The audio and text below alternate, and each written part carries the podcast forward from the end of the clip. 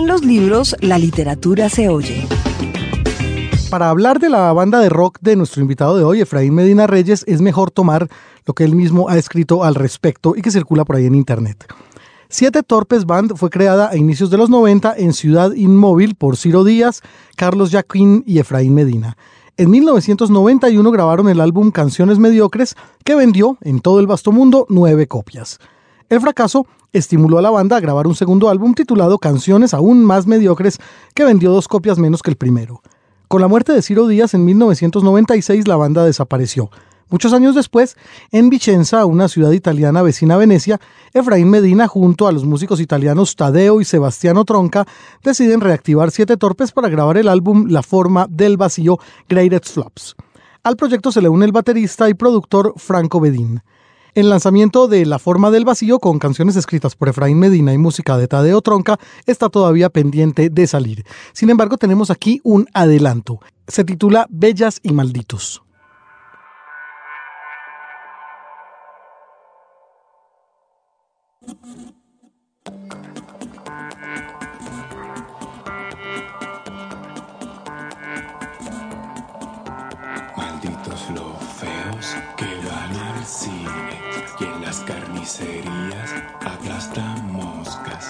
Feos malditos que no se odian y esperan un día de honor y gloria. Esquizofrénicos sin gracia alguna sueñan despiertos ir a la luna.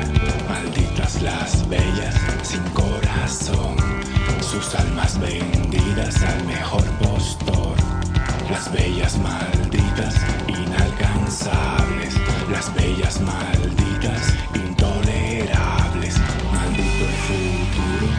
desde el Big Bang. Malditas las bellas que no me lo dan. ¿Para qué rayos sirve esta charada de amor? Si no tiramos nunca con Sharon Stone. ¿Para qué rayos sirve esta jodida ilusión? Si desde siempre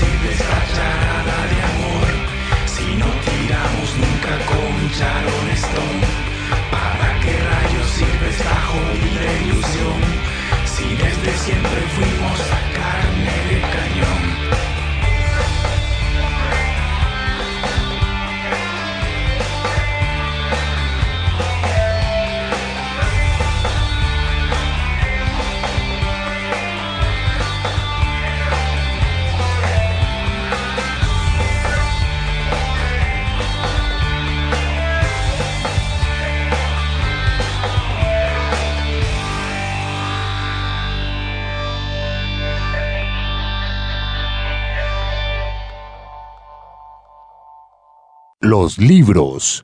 Señal Radio Colombia. La casita de papel. La casita de papel para hoy, Margarita, amén de la belleza de edición como de costumbre, trae un nombre que nos es recurrente aquí, que es el de María Teresa Andrueto. Nos gusta María Teresa Mucho, Andreto, ¿verdad? pero mucho. Pues para los que nos están oyendo, eh, María Teresa Andrueto va a estar en Bogotá durante la Feria del Libro. Ah, qué maravilla. Y es la razón por la cual eh, María Osorio muy gentilmente nos mandó este libro que se distribuye en su librería Babel. Ujú. Este, entre muchas otras cosas de las que, de las que ha escrito Landrueto. Eh, pues este es un libro muy bonito que se llama Había una vez. Es una hermosura y realmente parece un cuento de hadas. Y publicado por una editorial independiente de la cual ya daremos noticia otro día, que hoy se nos acabó el tiempo, que se llama Calibroscopio. Calibroscopio. Calibroscopio, Ah, complicado. Es una, es una editorial argentina. Pues este libro es eh, escrito por María Teresa Andrueto y e ilustrado por Claudia Leñazzi, que es una ilustradora argentina. Para aquellos de ustedes que quieran mm, ver un poquito más su trabajo, eh, lo pueden encontrar en www.forodeilustradores.com.ar y bueno, la Leñazzi es del 56, desde el 93 vive en México e ilustra libros para muchísimas editoriales, SM, UNAM, Fondo de Cultura Santillana. No nos la habíamos encontrado antes. Fíjese. No, para mí el Pero- nombre también es completamente novedoso. pero ahora ya nos va gustando mucho y vamos a estar atentos a, a su trabajo.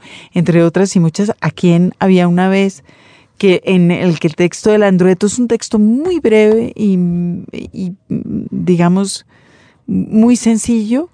Eh, el trabajo de ilustración es absolutamente soberbio y eh, lleno de colorido, lleno de, de insinuaciones. Y como en buena parte de los cuentos de hadas remite a Oriente la ilustración. Ah, claro, pero es que el, cuen- el cuento también, a mí lo que más me gusta de esas ilustraciones, le voy a decir que es eh, ¿Qué es, Margarita? la guarda. La guarda. La guarda que tiene esas florecitas como en, en blanco y negro, que está muy bien. Es una belleza, sí, tiene toda la razón. Eh, bueno, y yo, yo quería pedirle a Jaime Andrés que nos leyera un pedacito, pero tiene que ser un pedacito del final, porque si no, así como en, como- no del final, un pedacito solo de la mitad, porque si no se tira el cuento. Bueno, pero bueno. yo voy a empezar a leer y usted me corta, me hace muecas cuando llegue sea el momento. Vale. Dice, había una vez en un país remoto una mujer inteligente y sensible llamada Sherezada. Hacía mucho tiempo que el gran visir la había hecho su prisionera y estaba esperando el momento apropiado para matarla. Pero mientras eso no sucediera, ella le contaba con su voz de trueno viejos cuentos. Cuentos de mujeres que contaban cuentos. Y él, fascinado, fue dejando la tarea de matarla para el día siguiente y el siguiente, y así fue que, esperando morir, ella contó más de mil cuentos y en esos cuentos vivió para siempre. Un libro, un autor. Efraín Medina es nuestro invitado de hoy a los libros por señal Radio Colombia. En los siguientes 10 minutos ustedes van a sentir un desnivel entre las preguntas que hace Margarita Valencia y las respuestas de Efraín Medina, por lo cual desde un principio les solicitamos nos disculpen. ¿Qué le pasa a usted como escritor en ese momento? ¿Qué ha descubierto hasta, hasta hoy? Porque ahí empieza, digamos, su, su carrera pública, o Mm. más notoria, más en los periódicos, más chic, pero usted ya lleva cuántos años recorridos de escribir. Sí, antes de eso, o sea, em, prácticamente eh, hay 15 años ¿no? de, de- trabajo eh, y tenía mucho material y ten- mucho material, yo escribo bastante. Eh, lo que pasó fue que fue muy bueno tener una editorial, pero muy malo no tener un editor en el sentido literario. Ellos han sido muy buenos conmigo y tengo toda la gratitud y los quiero mucho, pero estaban trabajando para una empresa que debía producir eh, libros, pero no estaban para trabajar con un escritor. En el- no tenía a Rómulo al lado No. diciéndole, sí, no, esto no. Claro, porque eh, Rómulo además eh, estaba en otras latitudes y, y ya él había hecho lo que él tenía que hacer. Yo tenía que seguir mi vida. Y en ese momento yo eh, tenía que encontrar un editor. Eh, lo hubiera tenido, creo que si, se si hubiera llegado al acuerdo con Alfaguara, que al final, por una u otra razón, no se dio porque Pilar estaba interesada en publicar el libro. Ella siempre estuvo interesada en mis cosas. Incluso hace algunos años eh, me decía de que por qué no mandaba una novela al premio de Alfaguara y eso. Siempre, pero no se dio un acuerdo. No, mm, o sea, yo no tuve la paciencia de esperar, yo necesitaba plata, en ese momento Planeta me daba más plata, fue una cosa así. Y me fui con Planeta, entonces eh, estaba toda esa parte que era muy buena, pero mm, yo me di cuenta después que yo necesitaba tener a alguien que me dijera esto está así, esto no está así, esto... Y no lo tuve, o sea, estaba me, me, quedé solo y me dejaron hacer lo que yo quería, ya, en, en, en, en muchos sentidos. Y además también toda esa parte rockera, toda esa parte que sigue viva. Simultáneamente usted sigue viva ahora, pero en ese momento usted seguía teniendo grupo. Claro, entonces yo vi el espacio como para también poner eso fuera y eh, digamos que di lugar como a una especie de personaje que ni siquiera se parece mucho a mí en realidad, pero que me parecía divertido, era como algo, yo no sé, como que yo podía estar detrás y estar tranquilo, porque estaba ese personaje y yo seguí escribiendo, yo seguí escribiendo, y que me conectaba con, con, con también con la fiesta, con ese tipo de cosas que a mí me gustan, que son parte de, mi vida. Eh, entonces vienen todos esos años, publico como los libros y siento que hay un descuido formal en muchos de esos libros eh, que podría corregirlos yo en, tres meses ahora eh, y darles un, un, acabado, sobre todo el de técnicas y el de sexualidad a la pantalla rosa, porque el libro de cuentos es un libro terminadito, es un libro que yo, que yo pude trabajar, el de poesía también. Pero esas dos novelas... Eh, eh, tienen eh, unos desniveles, son, son como proyectos, son como proyectos publicados, en realidad no son libros, yo al menos no los considero así, hay gente que les gusta y que les parecen fantásticos, a mí no tanto, eh, porque necesitaba un editor y yo no tuve un editor en el sentido en que lo estoy diciendo y que, eh, y que se entiende en ese momento. Usted vuelve otra vez con Planeta a la idea de que usted es un escritor, ya está en Bogotá, y ya supongo que la idea del trabajo de 8 a 5 de pagar el mercado no le parece tan emocionante. Cuando, cuando llego a Planeta, aparte de que hago un, para mis expectativas hago un contrato, porque también fue hecho con España, eh, un, un, buen contrato, tanto que yo compré un apartamento en Bogotá y hice los apartamentos para mis hermanos en, en Cartagena, o sea, terminé mi, es, es, esa parte de, de mi vida, entonces estaba feliz. Eh, y los libros se empezaron a vender y a mí cada seis meses o algo me entraba una plata buena. Y al mismo tiempo yo empecé a trabajar con Soho. Daniel llega a Soho y él me llama y también Soho paga bien. Sí. Empecé a hacer cosas, muchas cosas con ellos, incluso hice una revista para ellos. Y antes de irme a Italia, ellos me, me ofrecieron una, un trabajo. Daniel iba a cambiar como una cosa en una revista y hacer una revista que yo iba a dirigir pero en ese momento yo tenía que decidir entre eso y, y irme a Italia y, y, me fui. ¿Y el amor? Y el amor. Eh, vamos a hablar de esa historia. Sí. ¿Cómo apareció ese amor en su vida? Que además ha sido tan definitorio, ¿no? Sí, sí. Este, bueno, eh, Marta eh, es una italiana del norte de, de Vicenza que estaba en Colombia trabajando, había venido por dos cosas, por un novio colombiano eh, que, que, había, tenía, había conocido en España y para trabajar con derechos humanos con una ONG. La conocí a través de un amigo común. En Bogotá nos hicimos amigos, después novios. El novio colombiano quedó por ahí en el camino, el otro. Y ella después empezó a trabajar con los desplazados y estuvo seis años en, en, eso, metida por allá en todos los líos y la secuestraron por el atrato y bueno, todas esas cosas. Pero durante todo ese tiempo eh, eh, como ella es una italiana del norte, son esos italianos que no hablan mucho, que son reservados, que son rubios, que parecen eh, suizos. Eh, yo no supe mucho de su vida, yo en realidad no sabía mucho de su vida ni de su familia. La cosa que yo intuía que si ella era así, debía ser hija de comunistas y, y, de unos hippies, una cosa así me imaginaba, ¿no?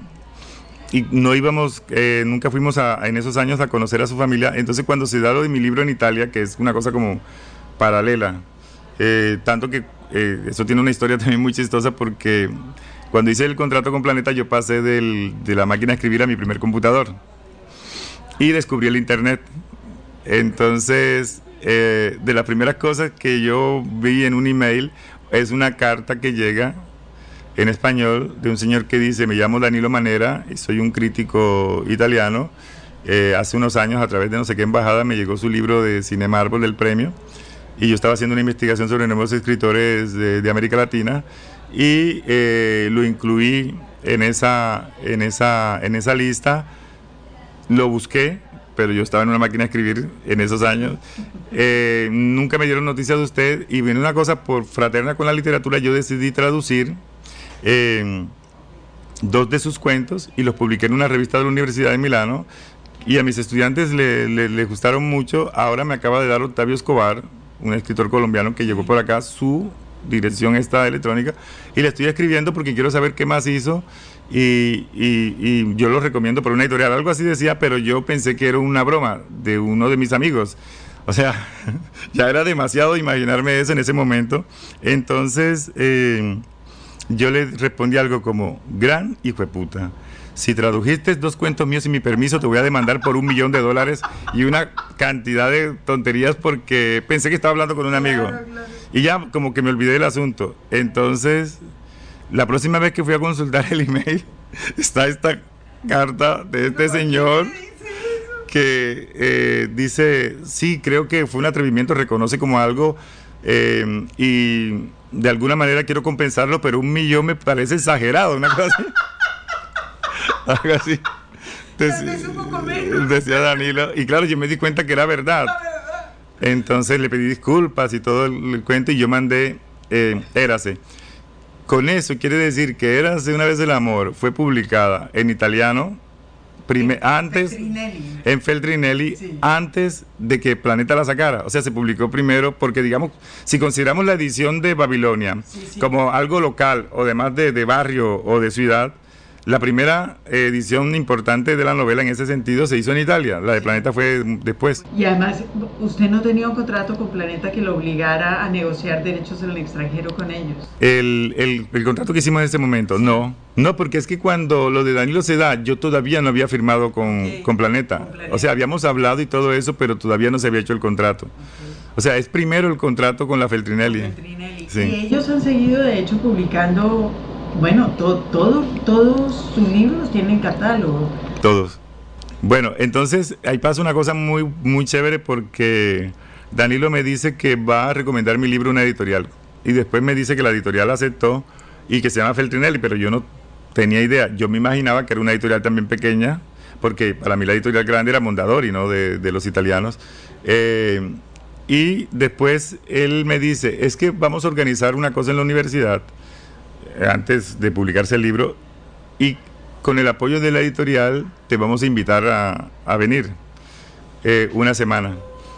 Entonces, eh, Estamos hablando de Milán, yo no sé dónde es Feltrinelli. Milano, en Milán está la, la- la oficina central, en Milán. Y, y entonces ellos me llevaron, yo fue la primera vez que fui a Italia, no fui con Marta, fui con, con Feltrinelli. eh, y y me, me conozco con este editor, el editor, Alberto Rolo, un- una cosa eh, impresionante que había estado y hecho apuntes en libros de es- escritores habidos y por haber. eh, y, y con el señor, con, con la señora, la esposa de- de- del que fundó la editorial, de Giacomo Feltrinelli, la señora Inge, Inge, Inge, Inge Feltrinelli, una señora también eh, muy especial, eh, en una cena y eso. Y entonces ellos me contaron que la primera vez que se editó Cien años de soledad en una editorial distinta eh, eh, a la edición en español fue en Feltrinelli. Entonces me dijo, me contó la historia de que su marido solo hacía contratos por un libro, digamos. En ese entonces no como tres novelas ni nada de eso. Entonces, publicaron el libro, eh, fue un éxito en, en Italia y fueron a, habían acordado como una oferta por el segundo libro de él. Pero en ese momento la Mondadori precisamente le hizo una oferta gigantesca. Ese señor murió poniendo una bomba, era un aristócrata anarquista, eh, un personaje legendario. Entonces, cuando se sentaron, entonces creo que lo que la gente dijo algo es, mira, si tú nos das lo mismo, nosotros nos quedamos acá. Y eh, eh, por, como una cosa de lealtad, pero entonces el señor dijo como que no, nosotros arreglamos esto y me importa un carajo y cinco y váyase donde quiera, pero esto es la palabra que dimos y, y por, y de ahí se fue García Márquez para la, para la, la otra editorial. Entonces, pero me, me dijeron así como estaban como bromeando también y tal. Entonces, cuando ya vi la dimensión de la editorial, lo que representa, no solamente, sino la imagen que tiene Feltrinelli, lo que representa para los italianos y todo eso. Y la pasó porque Alberto Rolo, él se enamoró del libro. Él me dijo, mira, voy a publicarte este libro. Eh, no va a funcionar, no va a pasar nada. Te vamos a dar esto, no sé, 3 mil euros. En ese momento era un montón de plata también para mí. Y sé que esto no, no, no va a funcionar, pero te voy a publicar otro. Pase lo que pase, yo te publico un otro libro. Eso me dijo Alberto. Eh, el libro salió, pero el libro sí funcionó. sí funcionó, sí, sí se recuperó la plata y más. Entonces, eh, me quedé, el- ese libro fue trabajado con él. O sea, para la edición en italiano se hicieron cambios con... un editor. Sí. Ok. Y la traductora también, Gina Maneri, es muy, muy especial. Está pasando una carrera literaria en Italia donde usted es otra cosa. Sí, es algo, es rarísimo, viéndolo así es raro porque son dos mundos que ni siquiera se encontraron. Y mis libros son percibidos en Italia de un modo muy distinto a como son percibidos acá, tanto por los lectores como por los periodistas, por los editores. Es una cosa completamente, porque no está esa persona. Esa persona no existe. Es decir, quiero que usted nos cuente cuál es la diferencia, porque eso es Absolutamente vital como un comentario de la escena literaria colombiana, de hecho. El, el- yo pienso que en Colombia, eh, yo he escuchado muchas veces decir a personas que eh, deberían, son serias y que no tienen por qué tener nada en contra mía de- para nada y que con las que compartí algunos de ellos en otro tiempo cosas, eh, como si fuese un pecado que a mí me leyeran los jóvenes. O sea, yo he sentido eso como si fuese una cosa, un estigma. Como, mal, no, no lo leemos las, las personas serias, sino los jóvenes. Exacto. O sea, como, como si yo debí, debiera en mi carrera llegar a un momento en que no me leyeran los jóvenes, sino los adultos. Pero yo quiero hacer una considero. pregunta. De alguna manera, su público lector en Colombia no fue formado con razones extraliterarias. Eh, es decir, como en gran parte con usted, su imagen, eh, su estar en el mundo, la fiesta, el rock. Mientras que en Feltrinelli, eh, su carrera literaria estaba respaldada exclusivamente por sus textos. Sí. Es decir, que usted fuera una persona encerrada en un cuarto eh, o alguien que cantaba, a nadie le importaba. No, ni le importa. ¿Y eso qué le estaba haciendo a usted como escritor? Digamos que eh, primero yo hay- creo que hay un momento en que aparece esa palabra como responsabilidad. Eh, tanto con, con ¿Qué tiene que ver con los lectores jóvenes? que tiene que ver con los lectores jóvenes y que tiene que ver con, con el trabajo mismo, con el modo en que uno eh, percibe sus cosas, tanto que yo lo que hago es parar. Hay un momento en que eh, yo puedo decir tranquilamente que si yo quiero publicar un libro mañana aquí en Italia, eh, en, en cuatro o cinco países, me lo van a publicar. Pues después de ese no sé qué decirte. Ya, puede que después no me publiquen otro, pero hoy hay editores que me hacen ofertas. Eh, no son las, eh, la- las cosas del otro mundo, pero yo tengo editores, tengo un espacio como, como, como ganado. En el Y ya es un escritor establemente establecido en la inestabilidad. Exacto, Eh, eh, eh, eso, eso, eso, eso lo tengo. Y en el momento en que yo dejé de escribir, en el momento en que yo dejé de publicar, perdón, no de escribir, a mí me ofrecieron... ¿Cuándo pasó eso? Después de la, de, después de, De la reedición de del la, cinema. de la Pantera Rosa. Después de la reedición de cinema. Sí, sí. Paró. Sí, porque ese, pues, digo una reedición porque el libro Sí. yo le hice muchos cambios y agregué otras cosas. Hay un momento en que paré porque ya yo digo, tengo que tener un proyecto, yo quiero tener un proyecto. O sea, quiero tener un proyecto, quiero, no quiero escribir, seguir escribiendo como en el azar y de alguna manera en, en- en un lenguaje y en unos elementos que ya los tenía y que yo los sabía hacer. No quiero volver a hacer como una serie de libros que todos sean Igual- Y como antes ya había aprendido a escribir cuentos para ganarse concursos. Exacto. Entonces llegué, ah, llega una- un segundo, me imagino que es un segundo ciclo, ¿no? Que termina. El hecho de que el, ese estilo que había desarrollado mi voz, o como se quiera decir, eh, necesitaba dar un salto hacia alguna parte. Eh, lo sentí intuitivamente también, como siento las cosas, y también por cosas que estaban pasando en mi vida, y yo dije, no, yo quiero alejarme de la bulla, de mi propia persona, de, de esas cosas, y quiero tener un proyecto, y ese... Un eh, proyecto literario. un proyecto literario, un proyecto literario muy concreto eh, que ha ido enriqueciendo en esos años eh, y que digamos que para mí este libro es como un libro de transición. Es el libro hacia hacia, Hacia el viene, escritor que usted quiere ser. hacia el escritor que quiero ser. Exactamente, es así.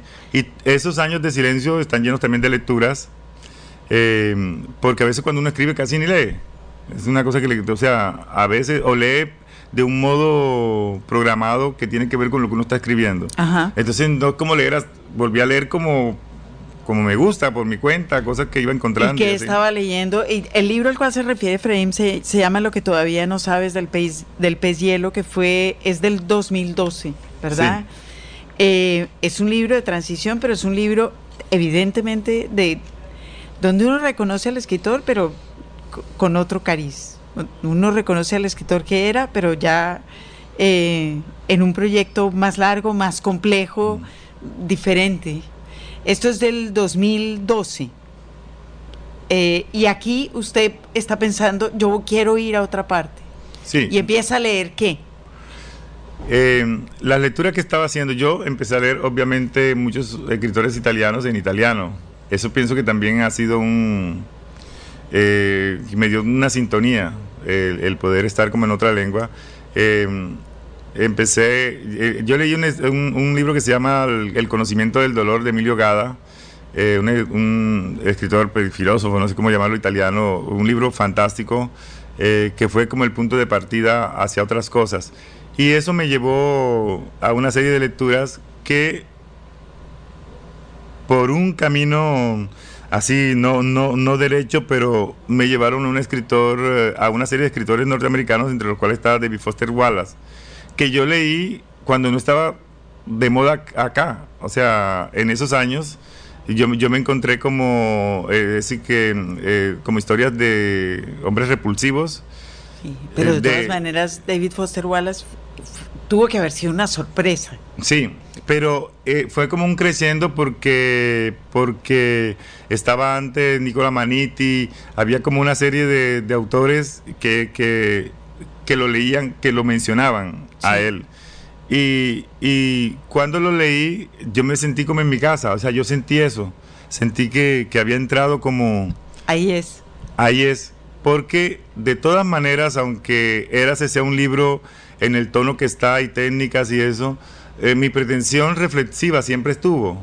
O sea, a mí me gusta pensar eh, y llamo eh, lo que se llama, no sé, filosofía eh, o, o filosofía de la ciencia y todo ese tipo de cosas que eh, hacen de la narración también como, un, como una propuesta de, de- de un sistema de pensamiento, ¿no?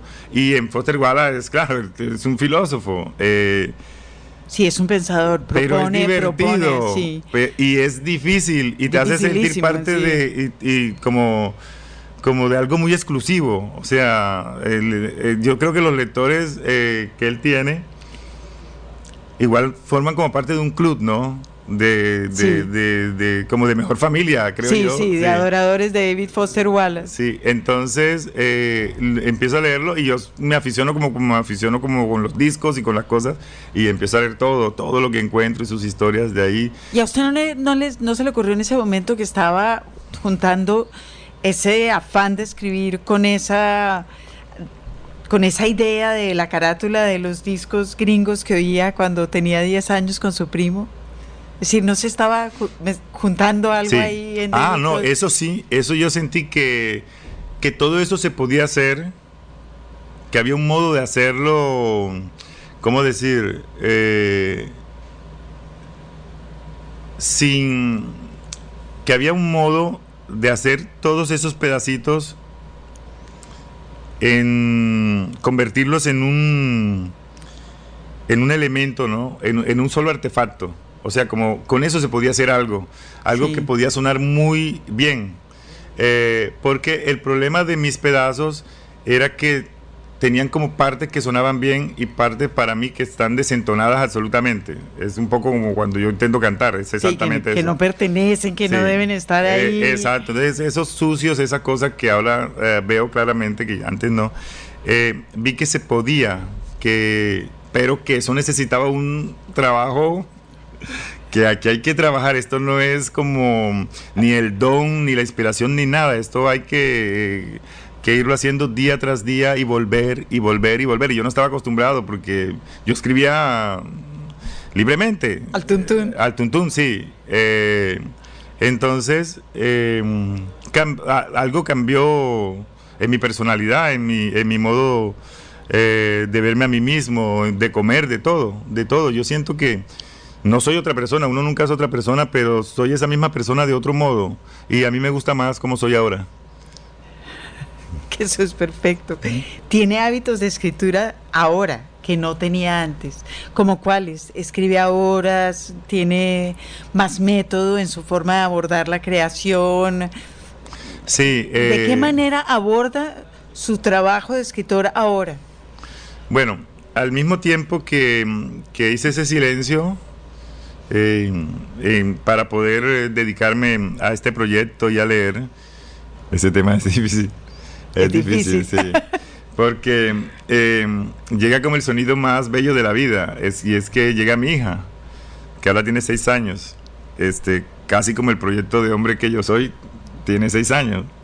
Eh, y también eso es un...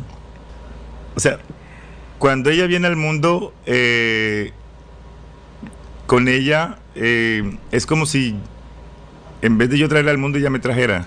Sí. Y leer un libro, ver cualquier cosa es diferente, es muy diferente. Obviamente el sentido de responsabilidad es de sobrenatural, es, es- es una cosa inabarcable.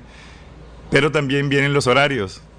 Viene que la vida tiene que tener un método y que si yo quiero escribir, Y ya... que además no- su vida está fuera de usted. Exacto, que mi vida está fuera, sí, es, es perfecto lo que, lo que dice, me lo voy a robar. Y entonces eh, vienen los horarios porque eh, hay unas exigencias. Y claro, lo que yo empiezo a hacer es a ponerme horarios a esta hora. Estas son mis horas. Esta es la hora en que yo voy a trabajar. Tengo esas horas y tengo que ir al máximo en esas horas. Y después a la mañana hay que despertarse, llevar a Elisa al colegio y todo eso. Eh, en realidad, eh, no. eh, ella ha sido una solución. O sea, nunca. Siempre me planteaban y a veces pensaba en que cómo va a ser la vida ahora, qué problema, qué problema, pero no. es- es- fue, fue- ha sido una solución y yo he encontrado como finalmente como un espacio donde me tomo eh, todo lo serio que, debe, que debo tomarme mi, mi, mi, mi oficio. Sí. Y, eh, y me convierto de pronto en, en- o me convertiré en un escritor, el escritor que yo quiero ser. Eh, estoy trabajando mucho en, en, los- en- en estos libros que, que, que- en lo que vengo haciendo y no sé, vamos a ver qué sucede con, con el próximo. Efraín. y se fue a vivir a Italia con Marta. Sí. Eh, al, al inicio, digamos que. Ah, bueno, eso fue otra historia porque la primera vez que fuimos juntos, yo fui a Milán, ta, ta, ta, regresé de lo de Feltrinelli, nunca fui, o sea, por esa cosa de esa Italia del Norte, eh, a conocer a sus papás ni nada de eso en ese momento porque íbamos a ir juntos. Y yo regresé y entonces hago mi segundo viaje, que es con ella. Pero los papás de Marta no son hippies, ni son de izquierda. Eh, los papás de Marta y la familia de Marta vive en una ciudad que se llama Vicenza, que es un fortín de la Lega Nord del señor Bossi y compañía. Eh, donde lo último que quieren es eh, eh, ver eh, latinos y menos eh, oscuritos como yo. Entonces, eh, llego a esa casa, a esa familia que, bueno, tienen ese modelo de allá, de las empresas familiares, que fue el boom económico de ellos en los ochentas. Eh, pero soy muy bien recibido porque los papás de Marta, además, ellos vienen del campo. Entonces, como vienen del campo, son gente más tranquila, ¿no? Eh, menos pretenciosa. Y su papá, yo creo que lo único que le interesaba era que su hija regresara al espacio familiar. Con Efraín o sin Efraín. Sí, y si yo podía ser un cómplice para traerla, yo iba a ser su aliado, indudablemente. Entonces, eh, en- enseguida se me, me plantearon la idea de, de- de quedarme, de que iba a ser allá. Prácticamente hablaban como si fuese un hecho. Nosotros nos regresamos a Bogotá, ella sí, Otro, otro padre inteligente. y, y estuvimos como todavía más un tiempo en Bogotá por cosas de trabajo. Al final ella renuncia y nos fuimos. Nos fuimos allá a, a estar con ellos por un tiempo. Después volvimos por un periodo y después cuando ya viene Elisa, sí, es ya feliz en la casa, es todo, ¿no? Ahí ya, ya, ya, ya la decisión es irrevocable, nos quedamos a vivir, pero ya en una casa nuestra. Y, y bueno, ya tengo como ese mundito creado ahí, que es para escribir también es fantástico porque es también el silencio, bueno, el mundo muy tranquilo, es Tiene ese mundo para escribir, tiene este proyecto de Barranquilla que es un proyecto absolutamente hermoso al cual además usted le está metiendo el hombro ferozmente.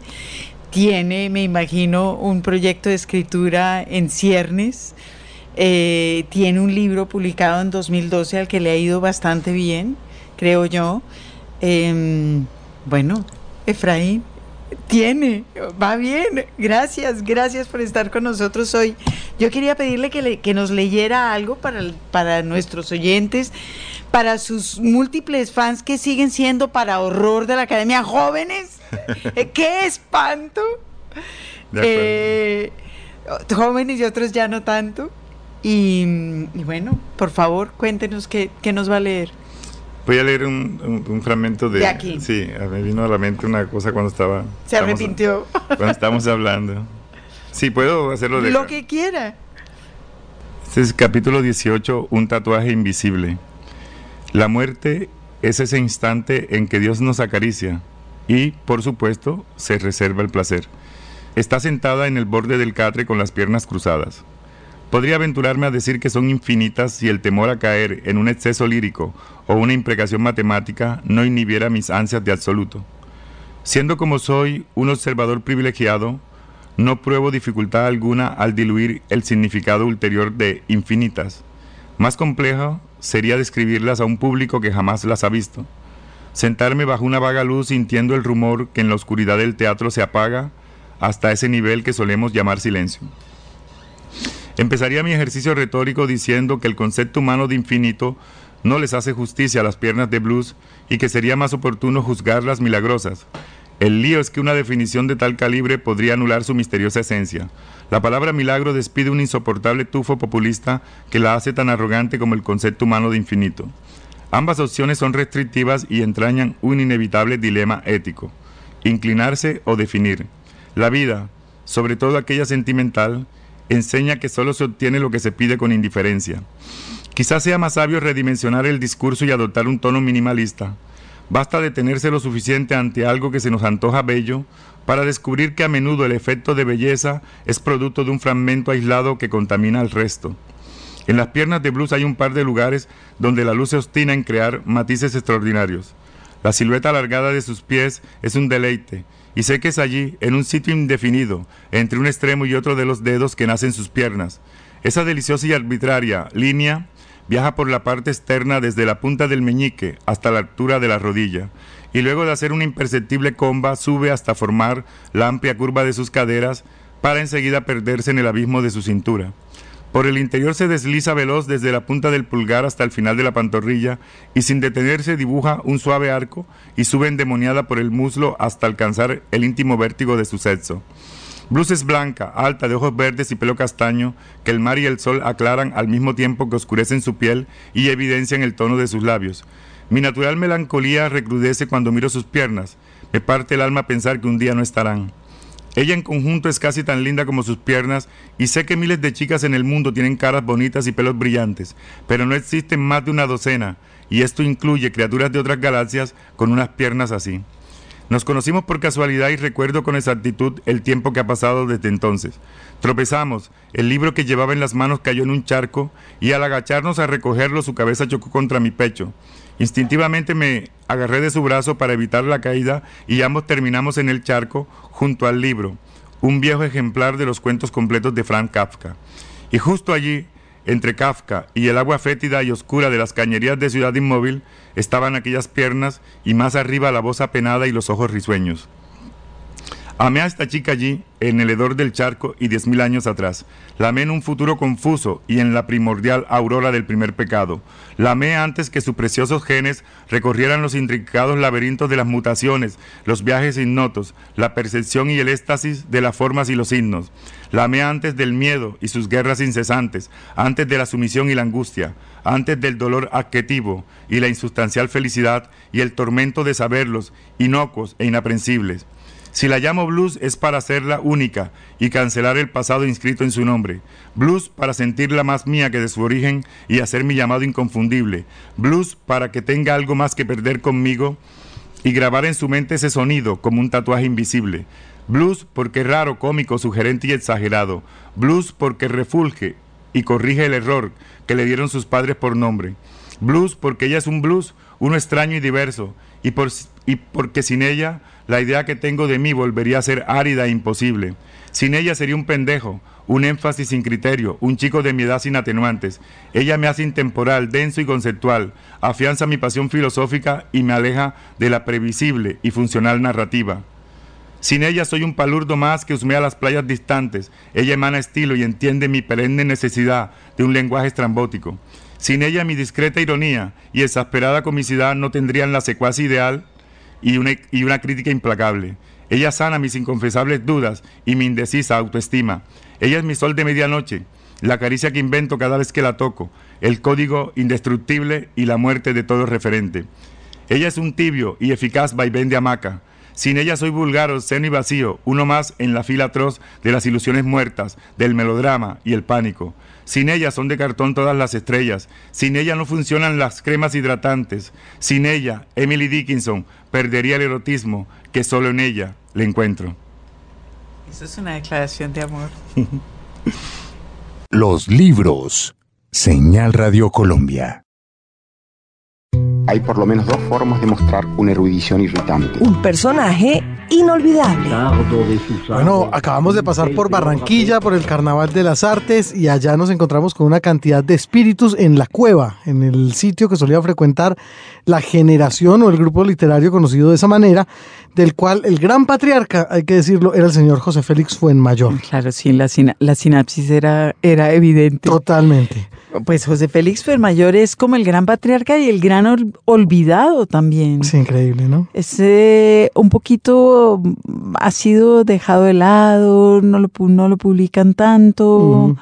Y bueno, es una de esas personas que como Germán Vargas, que fue otro de los grandes, eh, digamos, miembros afectivos de esa generación. Claro. Yo creo que era eh, un remanso de paz y la persona que los recogía a todos los demás. Ah, sí. Y yo me imagino siempre a José Félix fue el mayor, a quien por supuesto no conocí, cómo era Germán Vargas, que era un hombre dulce y encantador. Mucho más tranquilo que los demás Sí, sujetos de esa caterva, ¿no? Claro, y un poco, fíjese que si uno lee las memorias de los unos y de los otros, todos hablan de él como de una figura un poco paterna, El viejo fue el mayor, sí. tranquila, ecuánime, que los ayudó a todos, que los movió a todos, que los empujó a todos.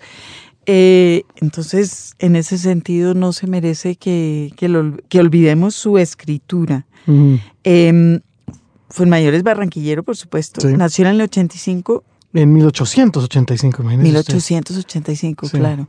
Y murió en 1965. Y yo creo que, bueno, todo el mundo habla, todos los miembros de la cueva, empezando por García Márquez y en su momento eh, el nene Cepeda, hablaban de él y hablaban, y siguen hablando de él con mucho cariño.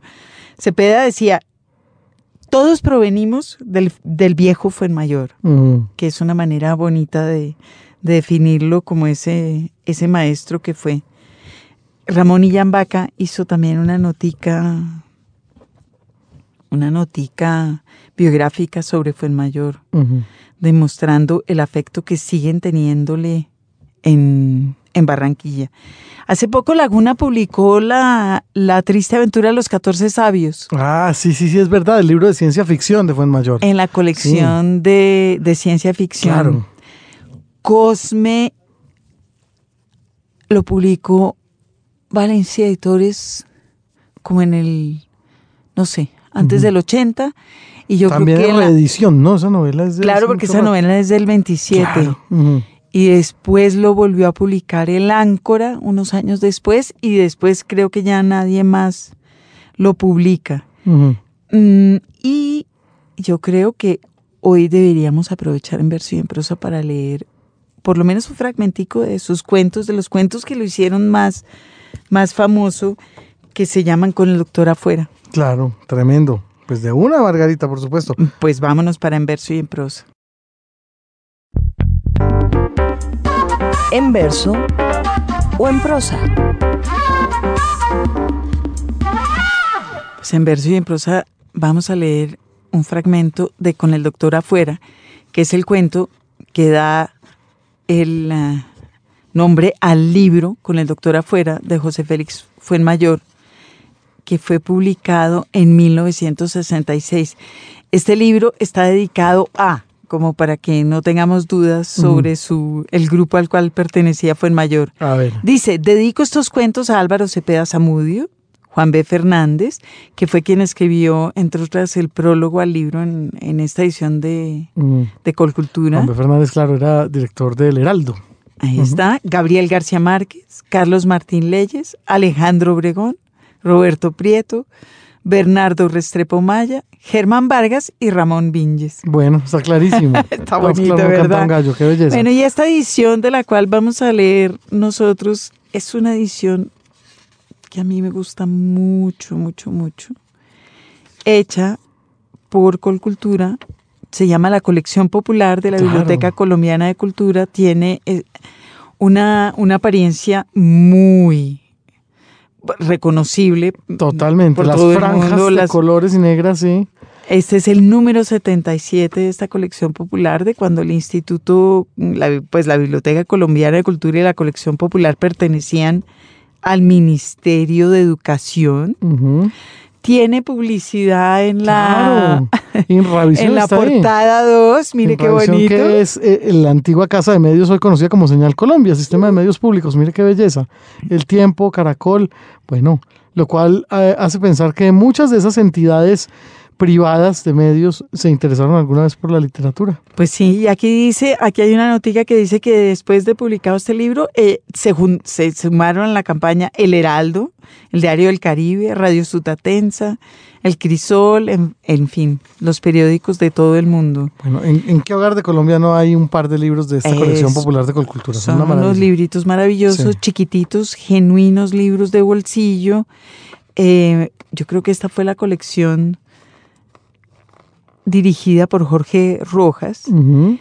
Dice que salió, dice el colofón que salió publicado este libro, el cual vamos a leer en marzo de 1973, y que fue impreso en Canal Ramírez Antares.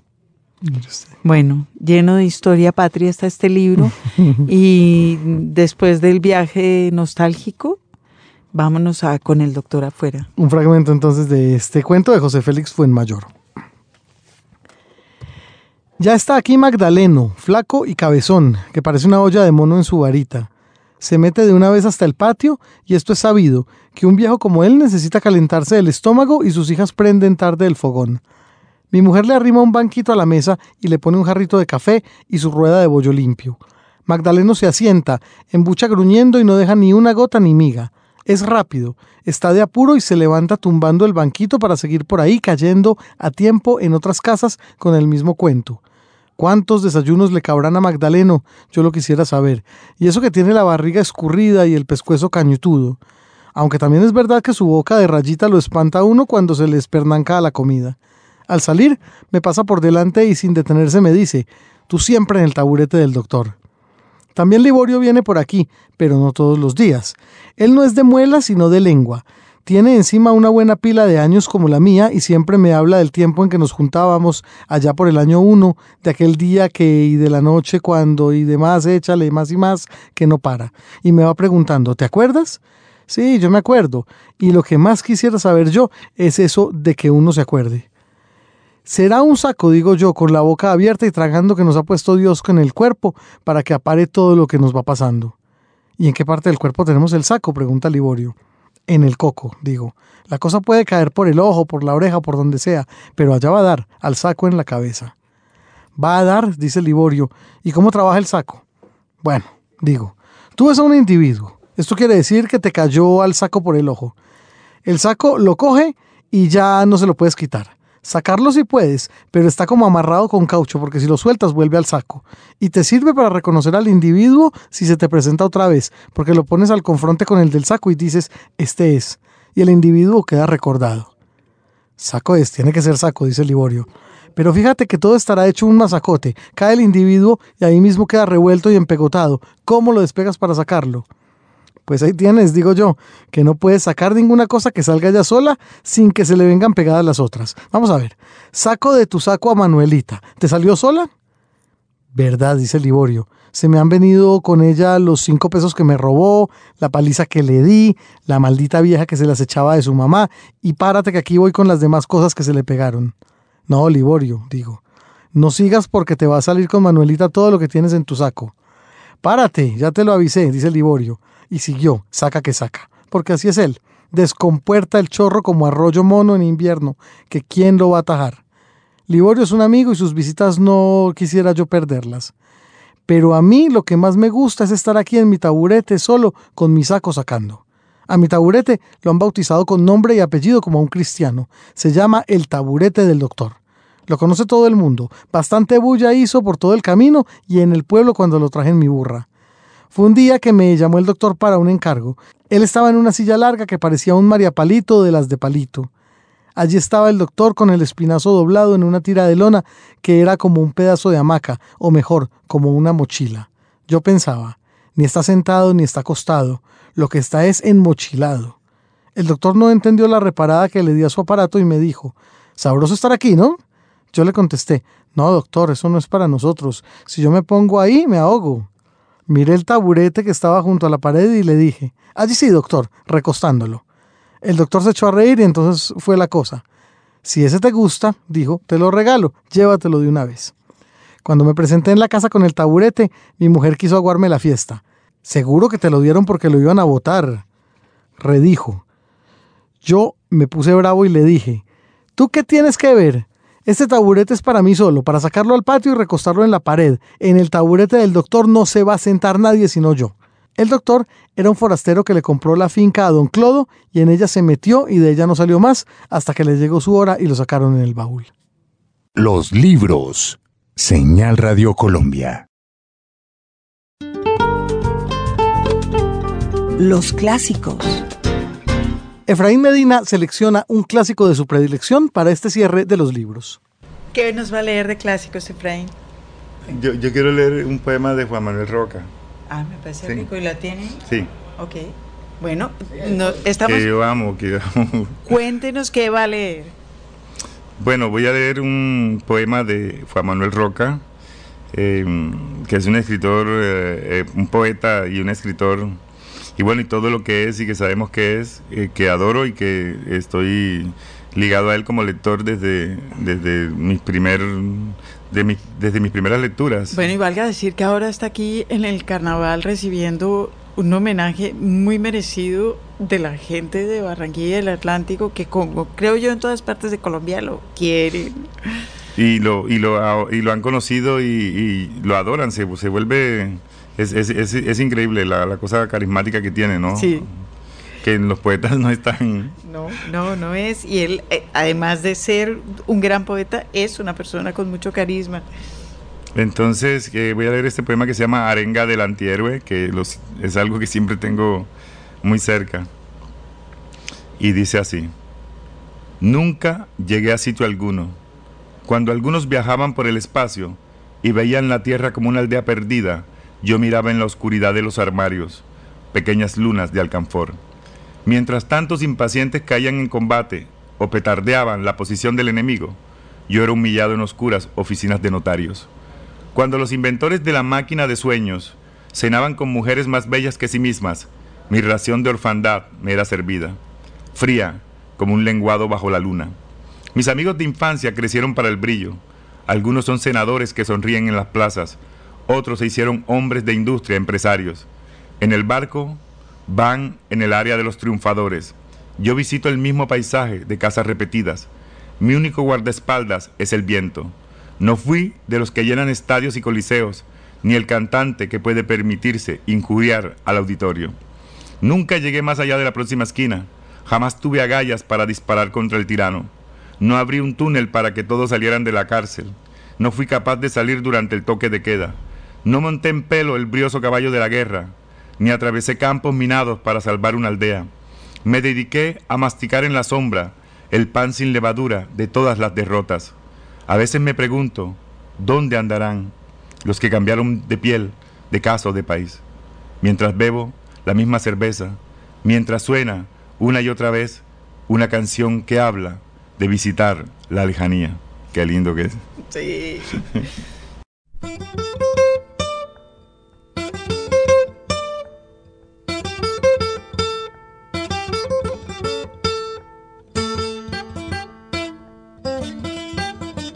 Efraín, muchas, muchas gracias No, a ti. por estar Ha acá, sido- por hablar con nosotros y bueno, nos estamos viendo, espero que más ahora. Claro que sí. Muchas gracias. Llegamos al final de esta edición de los libros por señal Radio Colombia, hoy con el escritor cartagenero Efraín Medina Reyes. Agradecemos a Héctor Londoño en el Control Master en Barranquilla durante el Carnaval de las Artes y aquí en Bogotá a James González. Margarita Valencia y este servidor Jaime Andrés González se despiden de ustedes hasta la próxima.